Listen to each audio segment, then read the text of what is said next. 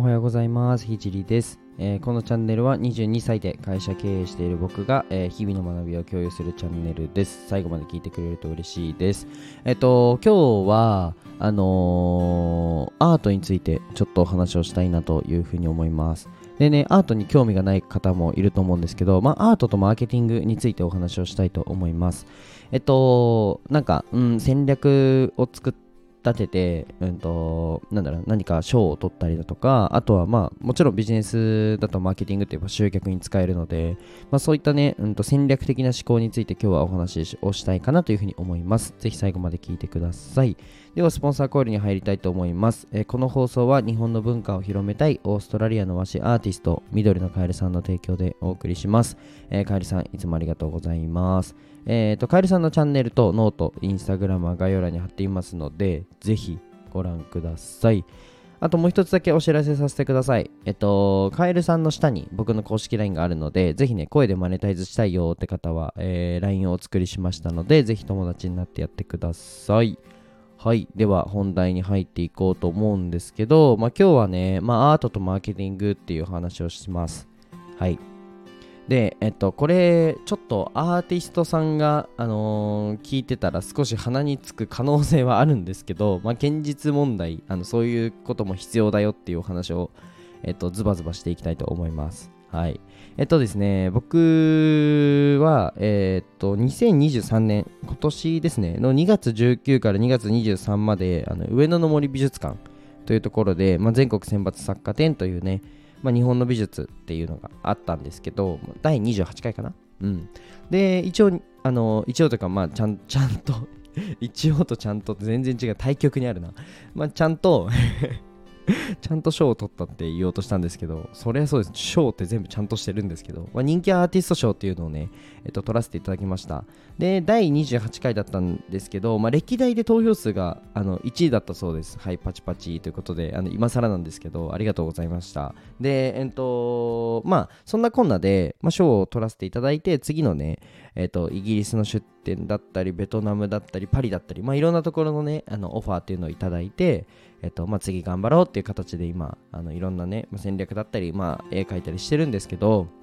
なんか今回の、まあ、絵についてで僕がすごい思ったことっていうのをお話ししたいと思います。はい、でまあなんかうんと、まあ、マーケティング、まあ、戦略みたいなものってすごく大事だなっていうふうにすごくあのすごくって何か言うんだろう思ったのでで実際にね僕だけじゃなくて、まあ、結構アートの世界もやってる人はやってるっていうのをちょっと認識してほしいっていうのとあとはねご自身の活動にまあ全然絵じゃなくてうんそうだな。じゃあなんかアロマ売ってるよって方でもアロマ作ってるよっていう人でもいいですし、まあ、何かね作品を届けたいっていう方にも、えー、刺さるかなっていうふうに思います。えっとですね、僕は、うんと、まず絵を出すときに、どういうふうにやったら、あの、そもそもこの全国選抜に選ばれるのかっていうのを逆算して、まあ、やったんですね。で、あるプラットフォームにずっと出し、有料で出し続けてっていう戦略からまず始まり、で、と賞を取るためにはどういうことをやった方がいいのかなっていうところで、えっと、まあ、音声だったり、まあ、ポスティングじゃねえな、えっと、ポストカードを、えっ、と、街並みで、街で配ったりとか、まあなんかいろいろやったんですよ。で、それはさておき、僕が多分一番この賞を取ったこの理由として大きいのが、まあ戦略って一言言うとそうなんですけど、じゃあその戦略をそもそもどうやって立てたのっていうところから、ちょっと今日はね、ちょっと深いところまでお話ししていこうと思います。で、えっと、そもそも僕たちが何か戦略を立てたり、じゃあマーケティングじみたことをやろうってなった時には、自分の今までの勉強したものとか見たものからしか出てこないんですよアイデアはうんなので最近だと僕移動でほとんどあのタクシーを使うのではい。まあ、車ねあの自分で車を持つよりフルフルタクシーの方が多分維持費安いと思うんでタクシーめっちゃおすすめなんですけど楽ですし仕事できるし。でそのタクシーの最近は広告をめっちゃ見るんですよ。でやっぱり最近の僕の情報で言うと、まあ、やっぱタクシー広告のあのどういうやっぱどういう層がタクシーに乗ってどういうふうに広告してるのかなっていうのが、まあ、勉強になってますと。でこれって多分タクシー乗らない人はわからないと思うんですね。どういう年齢層をどういう所得層に、えっと、打ってる広告なのかなっていうのが。まあ予測はねもしかしたらえー、と僕の今のこの話をきっかけに考えるかもしれないんですけど。なんか全部の自分の戦略とか次の打ち手って今までの自分の勉強量でしか出せないんですよ。見たものでしか出せないんですね。って考えた時にあの日本一を取ろう。絵で日本一を取ろうって思ったらあのひたすら美術館回るとかひたすら何か、えっと、届けるっていうところに特化したものを見るっていうのがすごい大事でえっとちょっとね以前あのまさきさんという方とライブさせていただいた時に、話しちゃったんですけど僕広告めっちゃ見るんですよ。わざと。わざと広告めっちゃ見るんですね。例えばインスタグラムの広告とかフェイスブック広告リスえっとバナー広告なんかいろんななんだろうなバナー広告 Google バナー広告とかまあいろいろ見るんですけどやっぱ広告って目を引くようにできてるんですね。なのでそこの広告に使われてるデザインの要素を絵に入れたりするんですよ。やっぱ目に留まるので足止まるじゃないですか。で自分のこの絵の、滞在時間を伸ばして、うんと、自分の絵を考えてくれる時間を1秒でも伸ばすと、まあ、そういう戦略だったりもっともっとあるあるんですけどえっ、ー、とこないだその見に行ったのが、まあ、僕がベトナムの絵を描く前にあこの展覧会からあの抽出しよう。自分のなんだろう自分のものにしてやろうと思って行った美術展があるんですね。それが、えっと、過去の打作が傑作になった点っていうのがあったんですよ。すごくないですか？過去なんか、まあ、批判とかうん評価されなかった絵が傑作になった点です。めっちゃすごかったのが45メートルの絵がありました。すごくないですか？めちゃくちゃすごいですよね。で基本的にそのまあなんか打作が傑作になった点で僕が見て思ったのが基本的にでかい。もうシンプルなんですけどめちゃくちゃでかいんですよ。全部。あのちっちゃい絵ってなかったんですね。で一番小さくても多分僕の絵より大きいんじゃないかな。あ僕の絵ぐらいか。一番ちっちゃくても僕の絵ぐらい。僕の絵が90センチ90センチとか73センチ ×73 センチの正方形なんですけどあの45メートルの絵ってやばくないですか？多分描いた人そいつしかいねえんじゃねえの？って思うぐらいなんですけどなんか巻物みたいなのにひたすら書いてあるんですよ。であのー、正直絵のクオリティが高いかって言われたら多分僕でも描けるんですよ。その絵のクオリティ自体は。で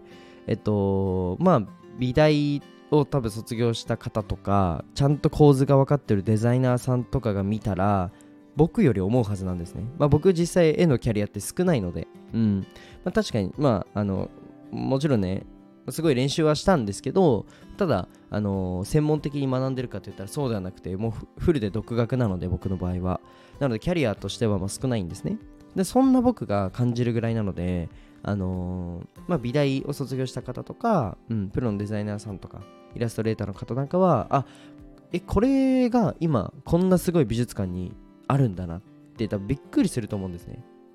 けどそれでいいんですよ。僕はね。うん、僕はそれでいいと思ってて多分目的が違うんですよね。この絵を絵のクオリティを上げる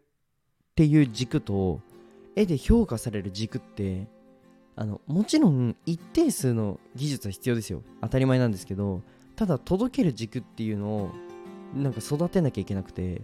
この画力を育てるっていうこの画力軸がじゃあ100ポイントまであったとしてであと届ける軸っていうのも100まであったとしたらえっと、両方を積み上げないと絵っていうのは評価アートっていうのは評価されないんですね。っていうのが現実なんですよ。あのクオリティさえ上がってしまえばえっ、と評価されるっていうもう時代ではないと思ってて。だってそれで言ったら最適解出せる AI の方がうまいじゃないですか。ってなっちゃうんですね。なのでもちろん一定数のクオリティだったりクオリティだけで評価されてる人もいます。けど、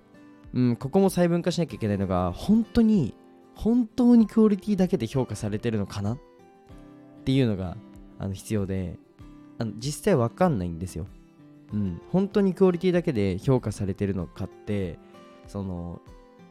なんかクオリティだけでじゃあこうこうこうなってこういう風に評価されてますって表では言われてるけど裏はどうなってるかって分かんないじゃないですか。多分届ける軸フルで使ってると思います。僕はね。僕はそういう風に、えっと、予測してます。でこれが悪いことでも何でもないんですよ。悪いことでは何でもなくて届ける軸っていうのもあの評価されるっていうこのなんだろうな戦場というか評価されるっていう視点では大事になってくるよっていうお話ですね。まあうんとそのクオリティを上げることももちろんこれはなんだろうなクオリティ上げないでマーケティングだけ組み込めばいいっていう話はしてないです。えっとある程度のクオリティは担保された上でめちゃくちゃ絵は描いた上で、えっと、じゃあマーケティングっていう軸も育てた方が、まあ、アーティストしかり、えー、なんだろうな、えっと、何か商品を届けたいっていう方は絶対そっちの軸は必要だと思うのでなんかね見落としがちなんですよね。そのなんか届ける軸マーケティング軸みたいなものを。けどやっぱりそこもうんと評価の一つ。それも作品の一つだと思って多分取り組むのがいいんじゃないかなっていうふうに思ったので共有させていただきました。ちなみに僕の次の絵は金沢の21世紀美術館とベトナムに行くんですけどえっと金沢が8月の8から13まででベトナムが10月の10日かな？10月10、10、10、だった気がする。そう、うんと、金沢が8月の、えっ、と、8から13まで。で、ベトナムが、10月の6から10月の10まで、あの、行うので、ぜひね、あの、まあ、ベトナムに来れる人は来てほしいんですけど まあ、金沢の21世紀美術館、とっても有名な美術館なので、ぜひ来てほしいです。あの、僕の絵はあのー、かなりマーケティング要素も盛り込まれているので、ぜひね、見てほしいなというふうに思います。あとはね、なんか、絵とかアートは、やっぱり理念を落とすっていうのは絶対に必要だと思うので、ぜひね、もしアーティスト活動しててつまずいてる方がいたら、自分の思いをね、そのままぶつける。プラス、ちょっとなんか届ける。マーケティングじみたことも、えー、入れてあげると、すごくいい作品ができるんじゃないかなっていうふうに思ったので、今日はお話ししました。じゃあ今日はね、この辺で終わりたいと思います。はい。じゃあね、最後に一つお知らせをさせてください。冒頭にも言ったんですけど、まあ、こんな、こんな感じと言ったらあれなんですけど、まあ、一応、まあ、絵とか、そのアートの戦略みたいなのも 立てられます。まあ、それはね、相談をあの受けてますとは言ってないんですけど、まあ、一応なんか集客とか、まあ、そういった側面、まあ、ビジネス的な側面はかなりあのやっているので、ぜひね、お話ししたいよって方は、あの無料で全然お話ししているので、あの公式 LINE の追加してくれたらなというふうに思います。はい。じゃあ今日はこの辺で終わりたいと思います。じゃあ、バイバイ。